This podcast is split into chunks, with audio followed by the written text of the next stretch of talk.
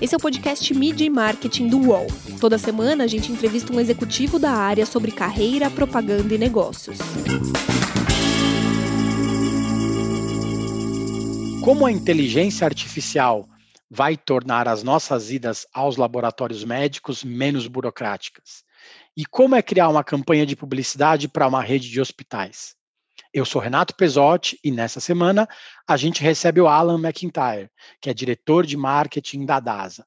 Tudo bem, Alan? Prazer falar contigo. Tudo bom, Renato? O prazer é todo meu. Obrigado pelo convite.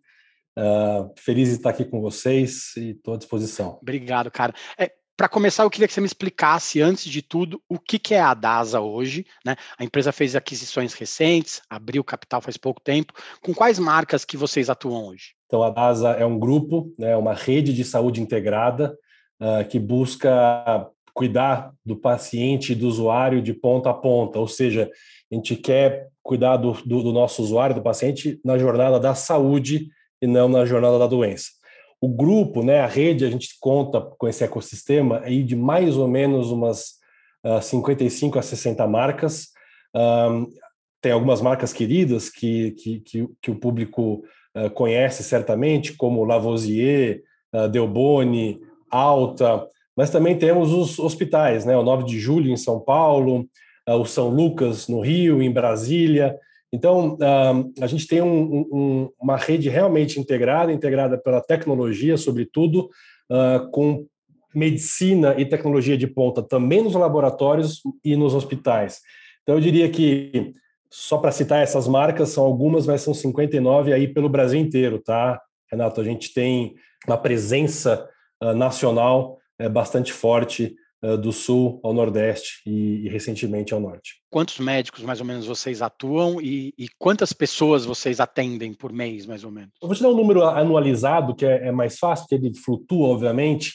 A gente se relaciona aí mais ou menos com 250 mil médicos um, no Brasil inteiro, sendo que no Conselho Federal de, de Medicina a gente tem aí mais ou menos uns 500 mil, então eu diria que metade se relaciona com a DASA em maior ou menor grau. Uh, a gente, como DASA, temos no número de funcionários entre administrativo, médicos, equipe técnica, enfermagem, uh, mais ou menos 40 mil funcionários. E a gente atende mais ou menos dos, é, uh, dos 200 milhões de habitantes, 10%, 210, 215 milhões, 10% se relaciona com a DASA em algum momento. Então, são 20 milhões de, de pacientes ou usuários únicos por ano. Você falou do tamanho da empresa, né? A área médica como um todo foi e tem sido fundamental na pandemia. Como que a DASA se estruturou para estar mais próxima, ser de fácil acesso do público? Bom, é, eu acho que a busca pela saúde foi bastante natural e tem sido bastante natural, né? Eu diria que uh, seria até fácil dizer que está na, na, zona de conforto, embora não estejamos, acho que ninguém na saúde está, Uh, mas a DASA, primeiro que ela fez um trabalho interno muito bem feito uh, em respeito aos colaboradores, né? tirou da linha de frente uh, colaboradores que pudessem ter eh, qualquer grupo de risco, obviamente, a gente não gostaria, obviamente, de trazer nenhum tipo de risco ao, aos nossos colaboradores. a gente tem investido muito, mas isso não é só na pandemia, já vem vindo antes, desde 2017, em transformação digital, em como a gente pode trazer plataformas uh, de, de, cuidado uh, e de navegação dos usuários para dentro dos, das nossas marcas e, e, fazer isso acontecer, essa interoperabilidade entre as marcas. Então, eu diria que, primeiro, a gente cuidou do público interno com muito carinho, a nossa linha de frente, e tendo, obviamente, o melhor corpo clínico, técnicos de enfermagem, enfermeiros, enfermeiras, e todo mundo muito um, de coração aberto, porque certamente são pessoas que estão ali por vocação. Né? Ninguém está na linha de frente uh, por obrigação. Então, essa vocação, essa coisa que a DASA tem muito forte nos seus hospitais, nos seus laboratórios, na medicina diagnóstica, é algo que uh, uh, as pessoas sentem. Né? Recentemente, até o Lavoisier recebeu um prêmio de, de, de uma marca bastante reconhecida em São Paulo, até à frente de outras marcas bem consagradas, o que deixou a gente bastante feliz, mostrando que, na verdade, e sendo um dos pilares da marca, é, o cuidado que acolhe o fator humano ainda faz muita diferença. Apesar de a gente ter muita tecnologia embarcada, a gente está numa posição bastante, bastante confortável nesse sentido. O cuidado que acolhe e a tecnologia que descomplica, de fato, ajudam a gente a estar mais perto do consumidor e dos pacientes, dos usuários no momento de crise ou fora da crise, como for no momento de prevenção, predição e daí por diante. E a gente, quando a gente pensa em fazer um exame em um laboratório, a gente já pensa em burocracia, né? Putz, eu não sei onde está o número, nossa, vou ter que ligar no laboratório. É, e vocês têm tentado, vocês têm usado muito a inteligência artificial para ajudar a gente nesses casos, né? Para que a gente não tenha que passar várias vezes os mesmos dados para várias empresas que são é, fazem parte de um grupo só. Como que vocês têm trabalhado em relação a isso? Perfeito, obrigado pela pergunta. Exatamente isso que emenda da pergunta anterior, que é, é essa é buscar não fragmentação, ou seja, a fluidez da relação das pessoas com a saúde. Né? Ah, o que a gente tem visto, e é, é, é onde a DASA tem atuado muito fortemente, exatamente em trazer isso de uma maneira muito, é, muito natural. Né? Esse, esse relato que você trouxe, ele é, de fato, putz, pô, vou, vou levar, eu vou para um, um médico, vou para o doutor, quando está meu exame, onde eu deixei, uh, quando foi o último, eu não lembro nem quando foi o último. Então, a gente também lançou recentemente a nossa plataforma, que é o NAV, né, NAV, que ajuda nessa navegação. A gente já tem aí 30 laboratórios embarcados uh, na, na, na, na, plataforma, com, é, com novos, novos lançamentos de features a todo, todo mês, né, a, a, até junho, julho, aí vão, vão ter novos novas funcionalidades. É, e é onde, por exemplo, você vai encontrar todos os seus exames, é, você vai encontrar é, lá para frente receituário, vai ter ali é, é, prontuário médico. então, tudo isso num lugar só. Né? Quer ter alguma dúvida sobre alguma coisa? Vai ter telemedicina, né? já tem. Então, a gente já, a gente já, já entrega isso para o consumidor de uma maneira bastante fluida. isso vem de tecnologia, e também tem inteligência artificial que vai ajudar também nos atendimentos, né? no processo dentro de uma medicina diagnóstica.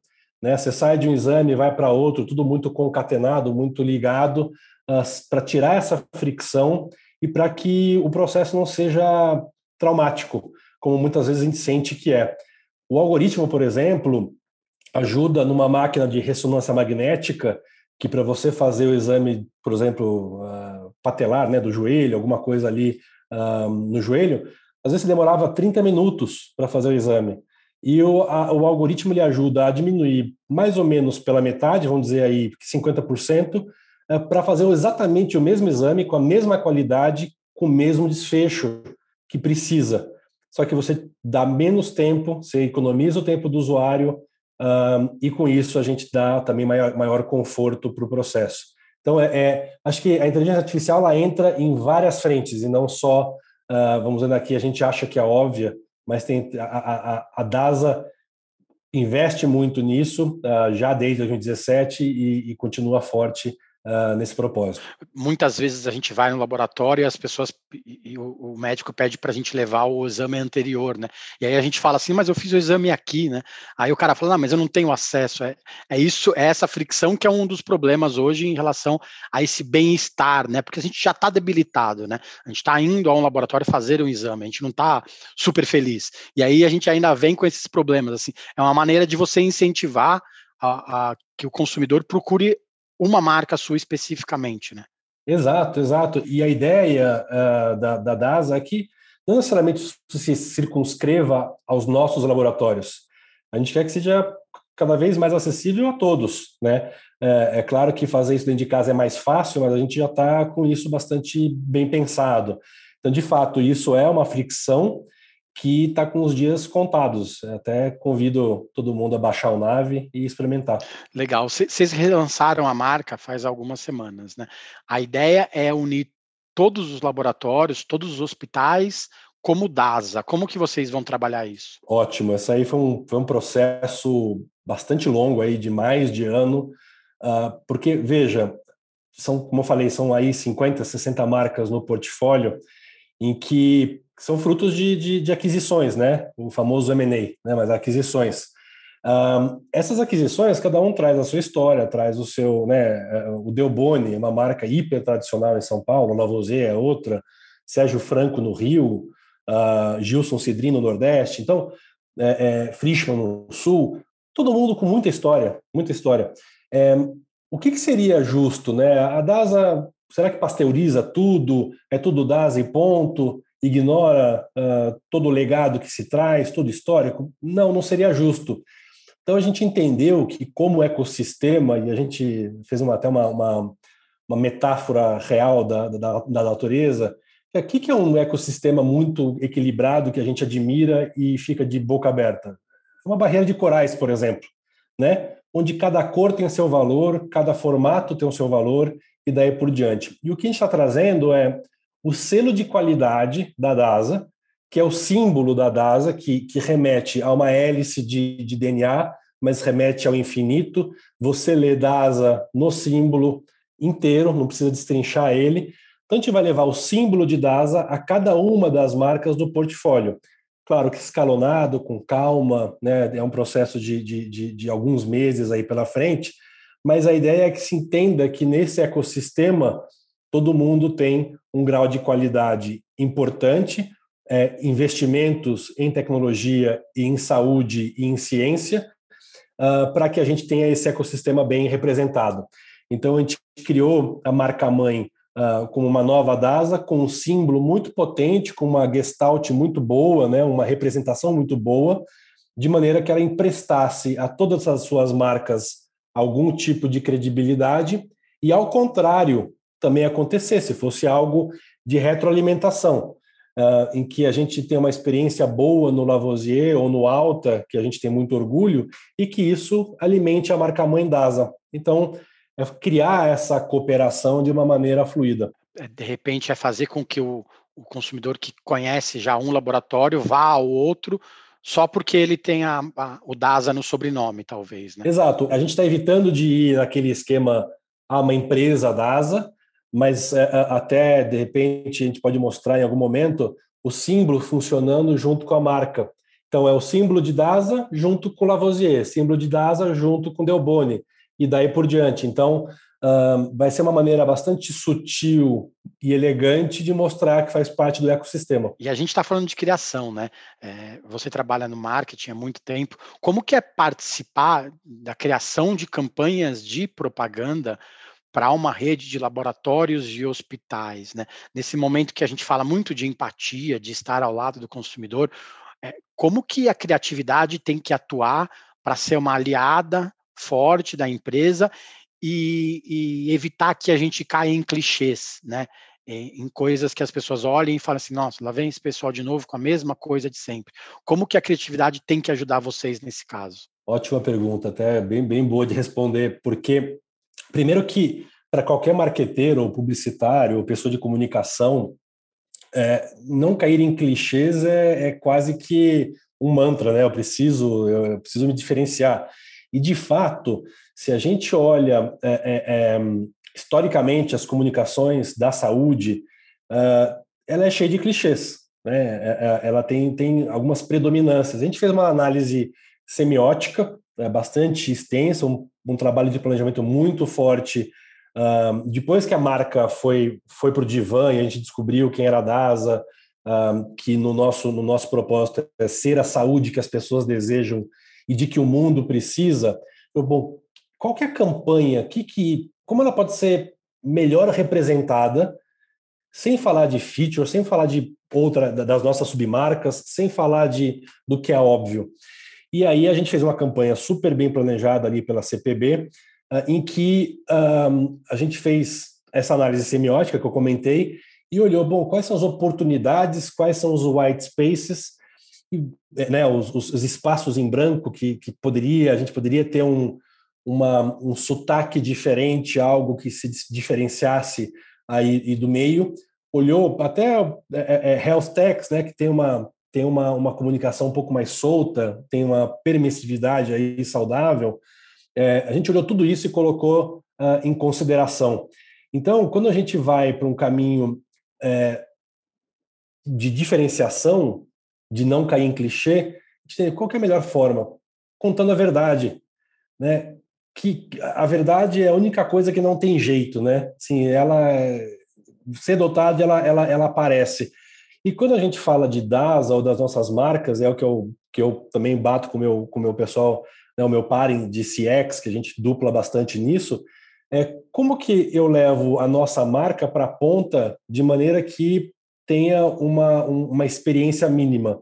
E eu não posso colocar isso em campanha se eu não entregar na ponta. Né? Então, a gente pegou muito da empatia desse momento uh, uh, do Brasil, mas não só, e do mundo, mas não só isso, porque não pode ser baseado só no momento. A marca é algo perene. Daqui a pouco a pandemia acaba, se Deus quiser, estamos lutando e ajudando para que isso aconteça. É, de uma maneira ou de outra, a marca ela é perene, né? Então, as campanhas elas têm que somar para o longo prazo. Então, a gente buscou uma linha de comunicação bastante uh, emocional, com algum toque técnico, mas que refletisse uh, exatamente esse, esse, esse desejo da DASA ser a saúde que as pessoas desejam, de que o mundo precisa. Legal, é legal entender um pouco é, melhor desse momento de criação de uma marca, né, que é tão importante. A gente vai para o break e a gente volta já já para falar de comunicação também para o consumidor. Mídia e marketing volta já.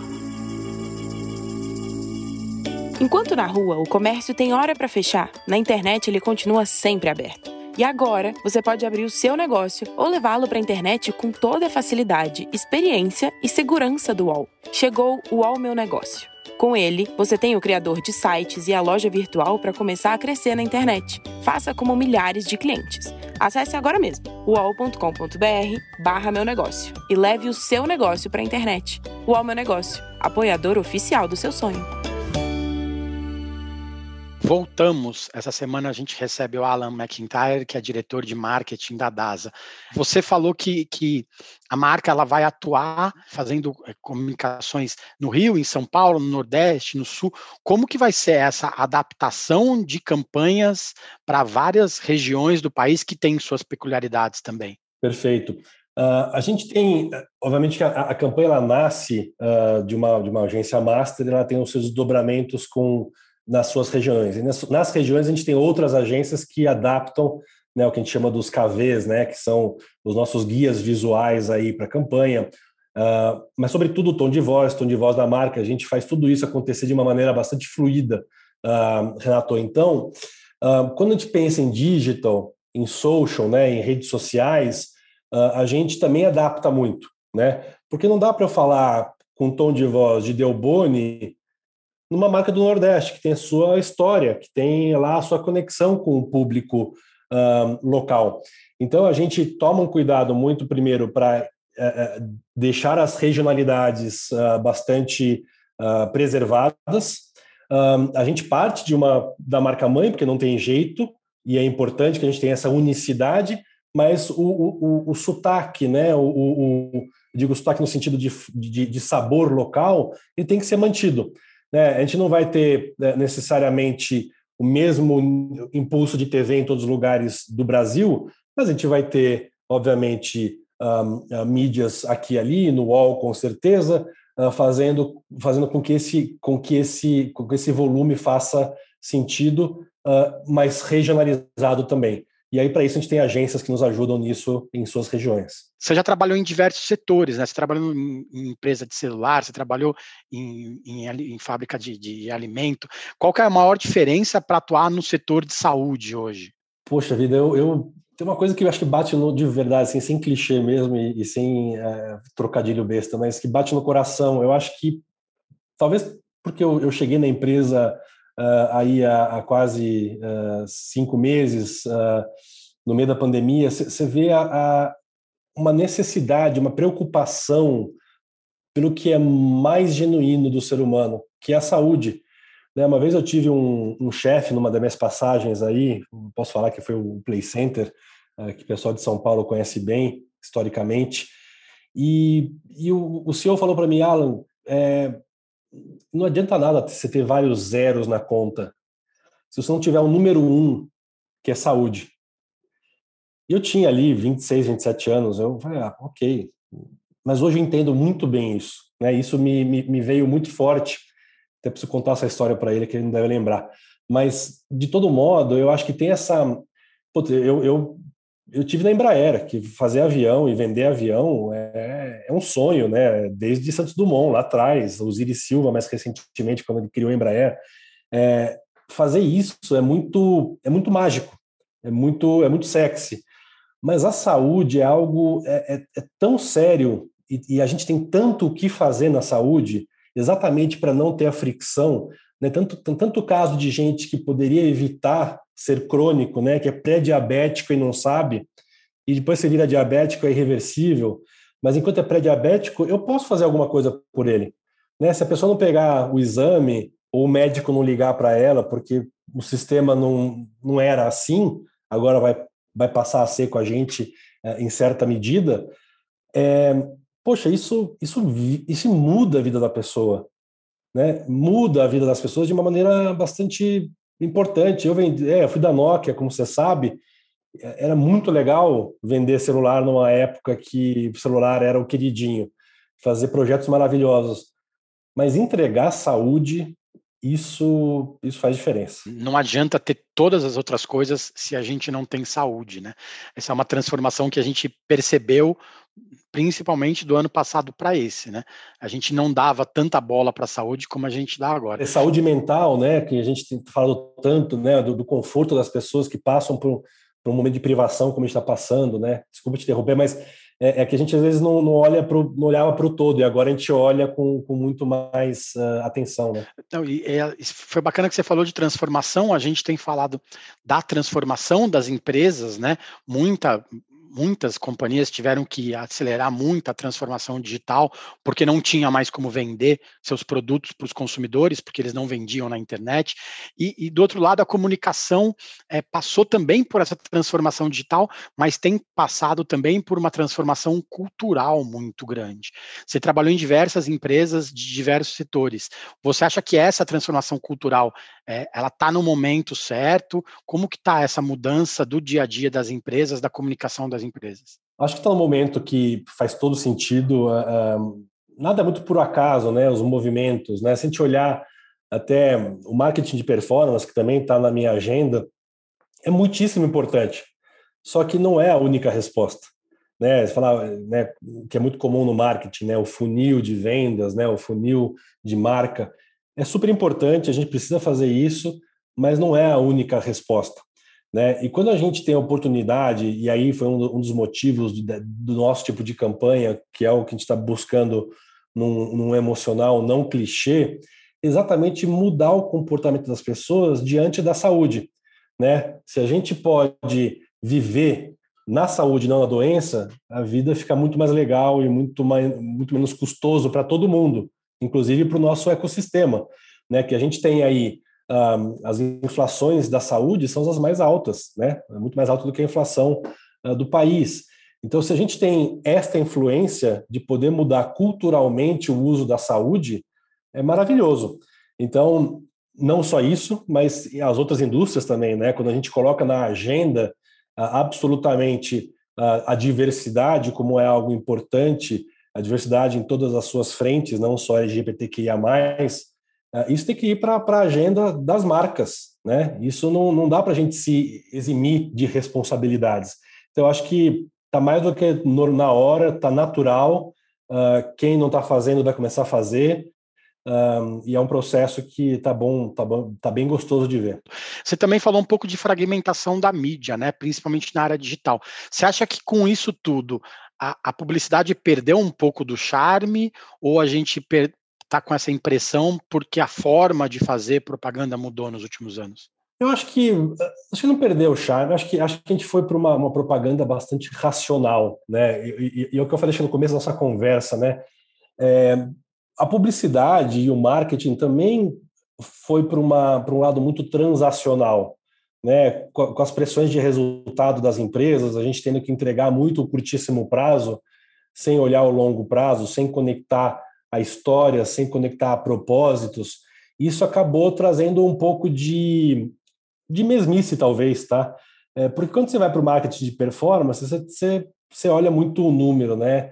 É, quanto investiu, quanto voltou, né? O que a gente chama de, de retorno sobre investimento bastante uh, uh, pau a pau quando na verdade eu acho que o que se tem na mão hoje são muito mais possibilidades do que a gente tinha há 15, 20, 30 anos atrás, né? Que a gente era obrigado a, a contar uma história por um canal ou dois ou três no máximo, né? TV, né? TV jornais e revistas e, e, e um tempo que já houve outdoor mais na rua, falando de São Paulo, tem outras cidades que ainda tem, mas São Paulo não tem mais já há um tempo.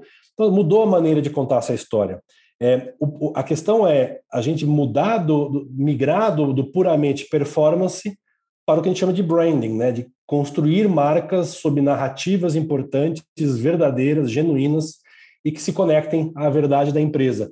Então aí eu acho que tem oportunidade grande para a gente é, mudar um pouco do pêndulo, né? Daquele pêndulo que está muito lá para performance para algo que tenha performance e, e, e contação de história uh, em igual medida no começo da resposta você falou sobre pressão por resultado, né? A Data tem capital aberto, tem acionistas para quem você responde. Isso muda a forma de fazer propaganda. Você tem que ter um pouco mais de cuidado de fazer, de criar alguma coisa diferente, ou você acha que isso a gente só tem que pensar depois? A gente tem que criar primeiro, depois a gente pensa no resultado e no, no, e no acionista. É, eu acho, acho que tem que ter uma. Uh, uh, eu vou, eu vou falar, dar uma resposta aqui muito do que é meu estilo, tá? Eu prefiro pedir desculpas do que pedir permissão, porque senão a gente deixa de ousar. Mas é claro que a gente leva isso para as instâncias que precisam minimamente dividir essa decisão. E tem, tem, tem lugares que a gente ousa um pouco mais no dia a dia, porque não dá para o dia a dia a gente levar tudo a decisões uh, em, em alto, alto escalão. Né? Acho que eu, eu dou muito empoderamento ao time né, para tomar decisões ali e tocar a vida, porque, como a gente falou, né, as redes sociais e, e, e o dia a dia, ele é muito orgânico e muito rápido. Se a gente não for rápido em algumas respostas, a gente vai frustrar o consumidor, a gente vai frustrar o paciente, o usuário. Então, a gente precisa ser rápido ali. É, quando é coisa de alta, alto impacto, alta escala, eu, eu principalmente deixo os parceiros, agências e, e, e a turma que trabalha comigo muito solto para trazer o que é diferente, porque eu gosto de ter frio na barriga, Renato. Se não tiver frio na barriga para aprovar uma campanha, eu não vou, eu não vou emocionar ninguém. E eu acho que as conexões elas são feitas por emoções. Né? Então, um, capital aberto demanda um certo, um certo compliance, né, que é uma palavra da moda uh, já há um tempo. É, temos que tomar alguns cuidados, mas a gente não pode perder a verdade. Então, enquanto ela ressoar com a verdade da marca, com a verdade da empresa, faz sentido. Você falou de redes sociais, né? É, lógico, quando a gente está no laboratório, está no hospital e não é atendido da melhor forma, a primeira coisa que a gente faz é ir reclamar na rede social, seja no Twitter, seja no Instagram, no Facebook, manda mensagem para alguém, né? Como que é essa escuta ativa de vocês, já que todos os dias, você comentou de 20 milhões de pessoas são atendidas anualmente, como que todos os dias vocês escutam as pessoas que sempre estão lá, ou reclamando de alguma coisa, ou fazendo uma sugestão, né? Porque as pessoas reclamam, mas elas também fazem sugestões na rede social, e às vezes é o consumidor que a que ensina isso para vocês? Como vocês fazem essa escutativa? É, a gente usa ferramentas de mercado que nos ajudam nisso, tem a, a, as próprias equipes, as agências que estão todo dia em contato aí com as marcas e vendo como que uh, as nossas marcas estão performando qualitativamente e quantitativamente nas redes. A gente tem o núcleo de atendimento ao consumidor, né, que aí é um call center que também tem uh, muitas vezes uma entrada e a gente tem essa cooperação muito próxima com eles de quando alguma coisa precisa é, é, tomar um rumo de comunicação ou de marketing. Outras são puramente operacionais e por isso são resolvidas na grande maioria ali na hora, mas a gente ouve muito, a gente ouve muito. Acho que tudo que a gente falou de fricção é de observação, né? Não só nós como usuários, mas olhando, né? Tem uma área de que eu falei de, de CX, né? De Customer Experience, que olha a, a experiência do consumidor de uma maneira bastante próxima, que lá tem a área de, de, de, de, de insights, né? De, de, os achados de, do, do que vem dos consumidores, com pesquisas em campo, com pesquisas online, com pesquisas para ouvir exatamente esse, esse consumidor na fonte. E a gente converte essa, essa informação para produtos, para melhorias, para processos, uh, para comunicação, para marketing. Então, a gente distribui isso de uma maneira bastante uh, importante dentro da empresa, de maneira que a gente possa ser e continuar sendo relevante de uma maneira do cuidado que acolhe, que eu falei lá no começo.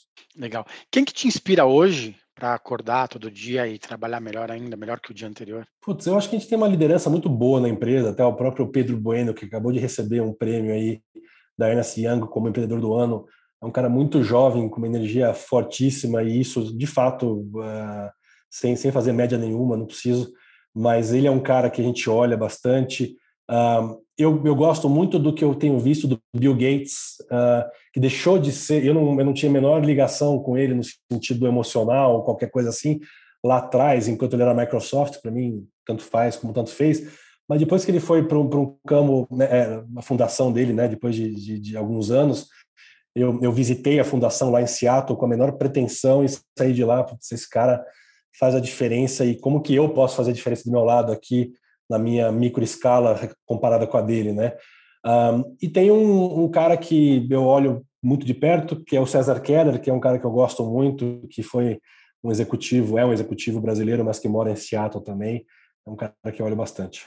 Alan, cara, muito obrigado pelo tempo e muito boa sorte nesse desafio de unir todas as marcas em uma só. Obrigado a você, Renato. Obrigado uh, ao canal e ao espaço que vocês deram e que a gente tenha um excelente resto de ano. Para vocês que acompanham o nosso podcast, as entrevistas também são exibidas em vídeo na íntegra no YouTube do UOL. Corre lá. Valeu, gente. Semana que vem tem mais.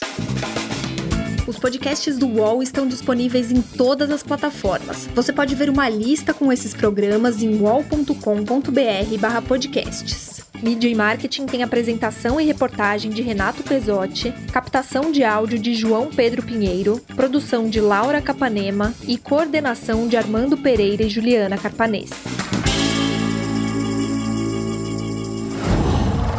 Qual?